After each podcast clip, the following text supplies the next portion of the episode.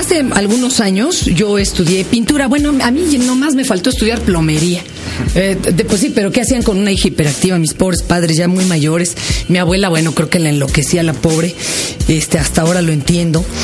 Pero se me ocurrió ir a tomar dibujo y pintura enfrentito de donde trabajaba, porque no me quedaba, yo no podía andar recorriendo grandes distancias, no tenía ni carro y estaba encerrada en la cabina muchas horas. Y enfrentí, así brincando el núcleo Radio Mil en Insurgentes, en un edificio muy pedorro ahí de la San José Insurgentes, había una instructora que además era psiquiatra del Hospital Naval.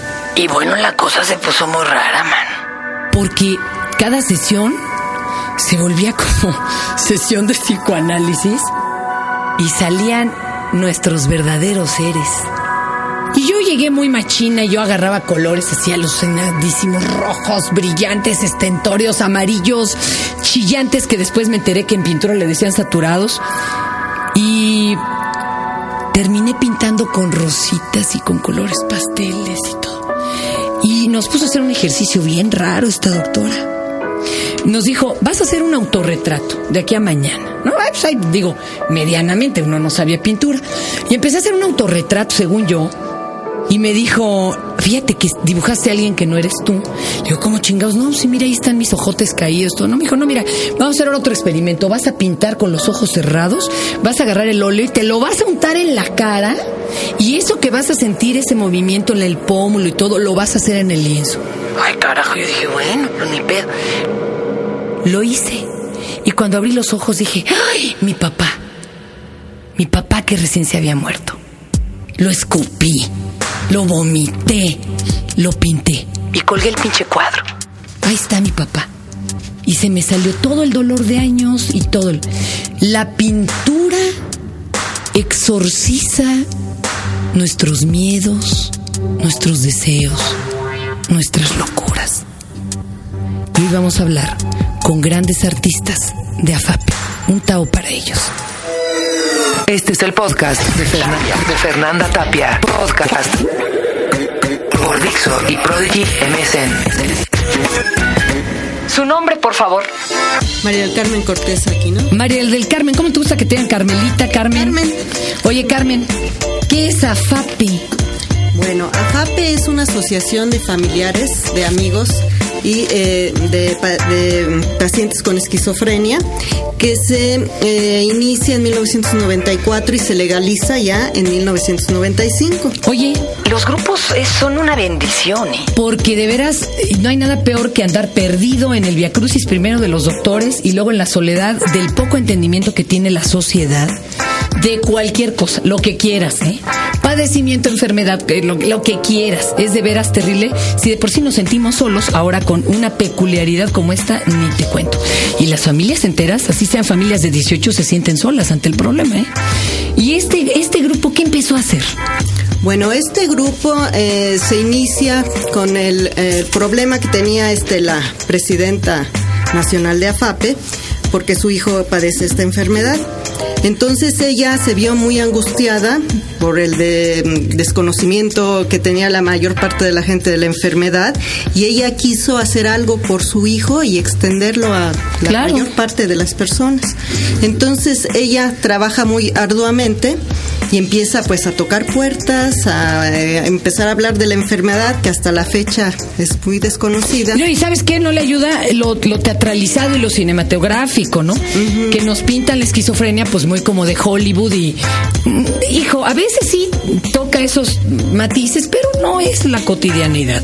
La, la esquizofrenia abarca otras cosas. Claro, la esquizofrenia es un tabú que la gente piensa que bueno, está satanizado todo, un esquizofrénico pues es un loco que asesina más. Córranle, sí. Córranle, ¿no? Lecter ahí viene, y pues, eso es otra cosa. Pues, pues, realmente no es así, porque la esquizofrenia es como si tuviera uno, este, pues diabetes o un cáncer o alguna otra enfermedad. Algo que hay que atender. Exactamente. La esquizofrenia se puede manejar muy bien, pues con la medicación, ¿no? Con el medicamento, que se lo tomen a tiempo, con el apoyo sobre todo de la familia.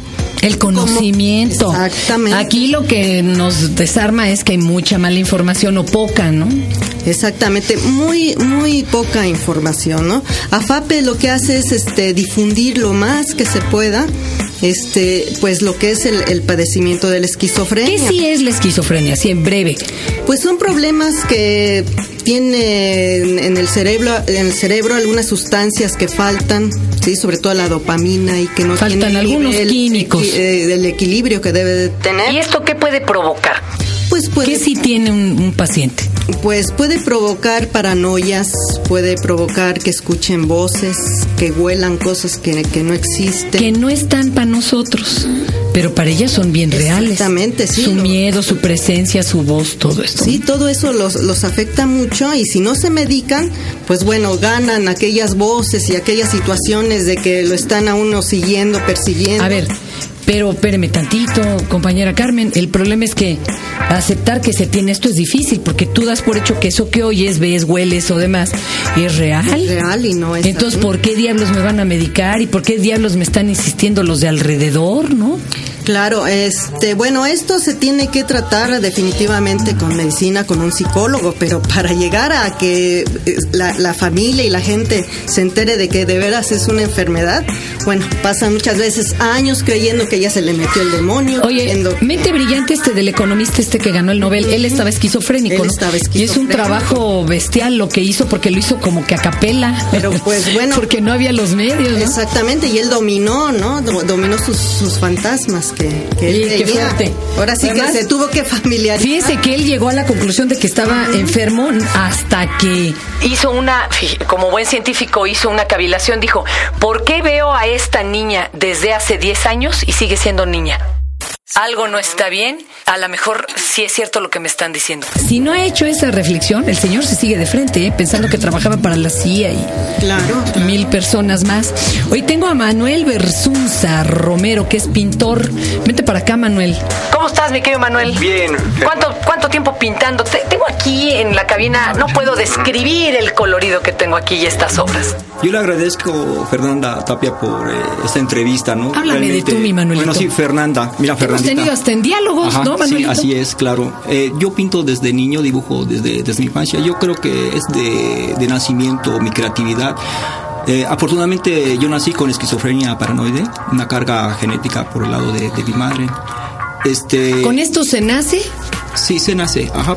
y cuando, cuando brota, cuando te das cuenta que la posees, porque antes no nos hacían estudios genéticos. Bueno, y creo que esto todavía ni siquiera sale en los estudios que hacen ahora. Sí, ¿Cuándo que- brota? Eh, yo recuerdo que desde los 10 años yo empecé con delirios auditivos y, y visuales. A los 10 años. A los 10 años de edad. ¿Qué, qué veías o qué oías, Manuelito? Este, bueno, yo escuchaba voces, amenazas y yo traía unos delirios de persecución, eh, es que me perseguían, que me estaban es- este, espiando.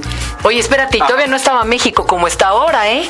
Porque ahora, con esta ayudada que nos está dando la mendiga violencia, pues está difícil. Sí, este, yo sufría de una tremenda melancolía, una tristeza, una, una depresión, pero yo sé que ahora que no había justificación para que en aquellos años de mi infancia yo estuviera en, en esa situación. triste. En el puerto de Acapulco, imagínate Fernanda, ¿no? La playa, el mar, ¿no?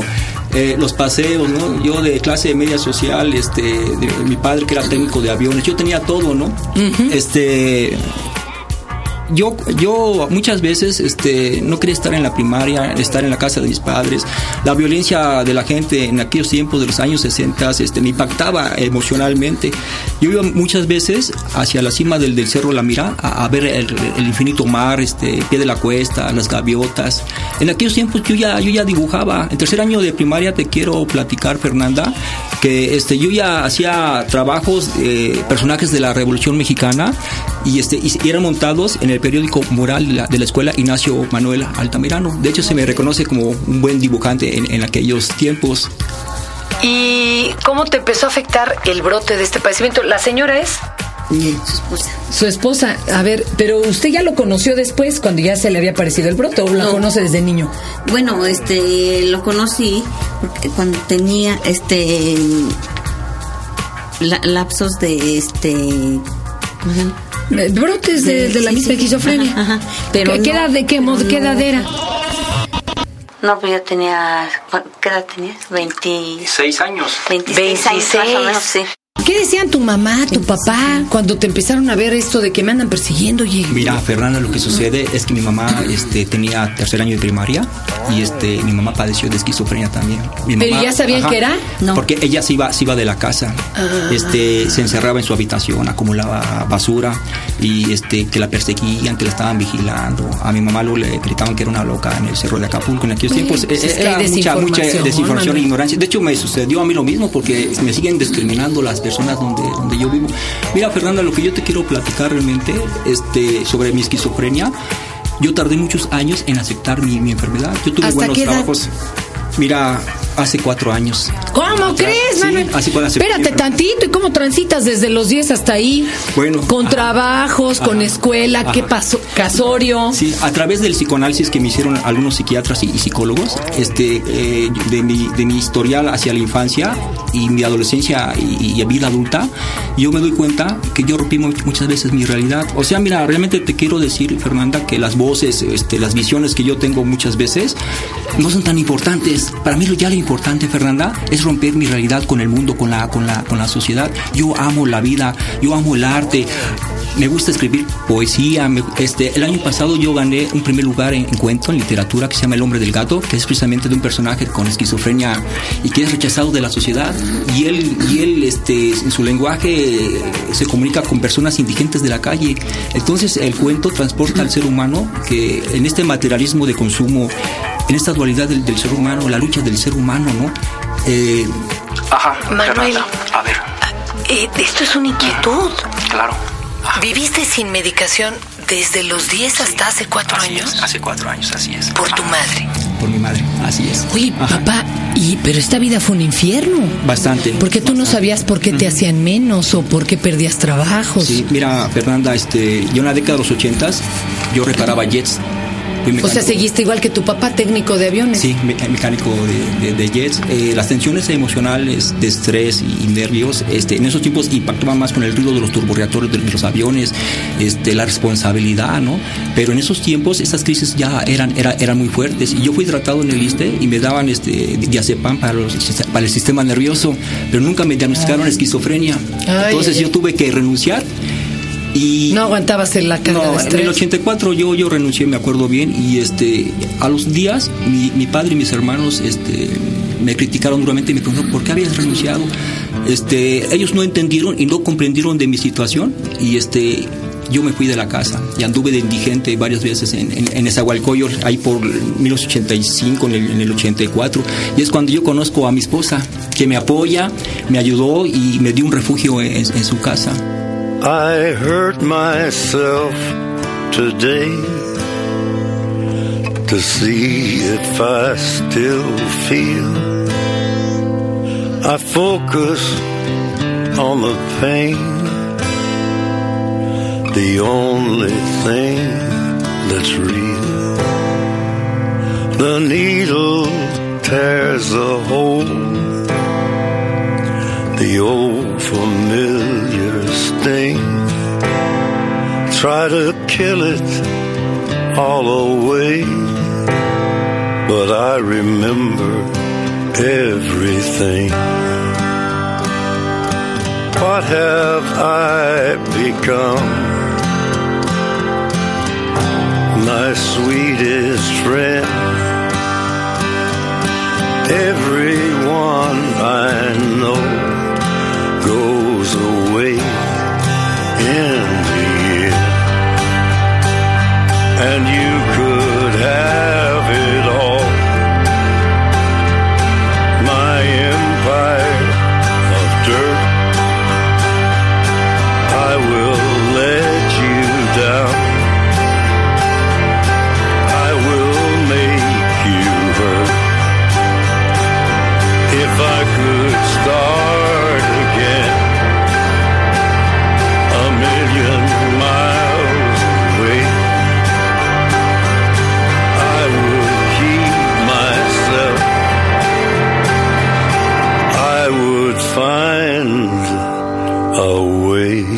encontraste tú? A ver, cuéntame.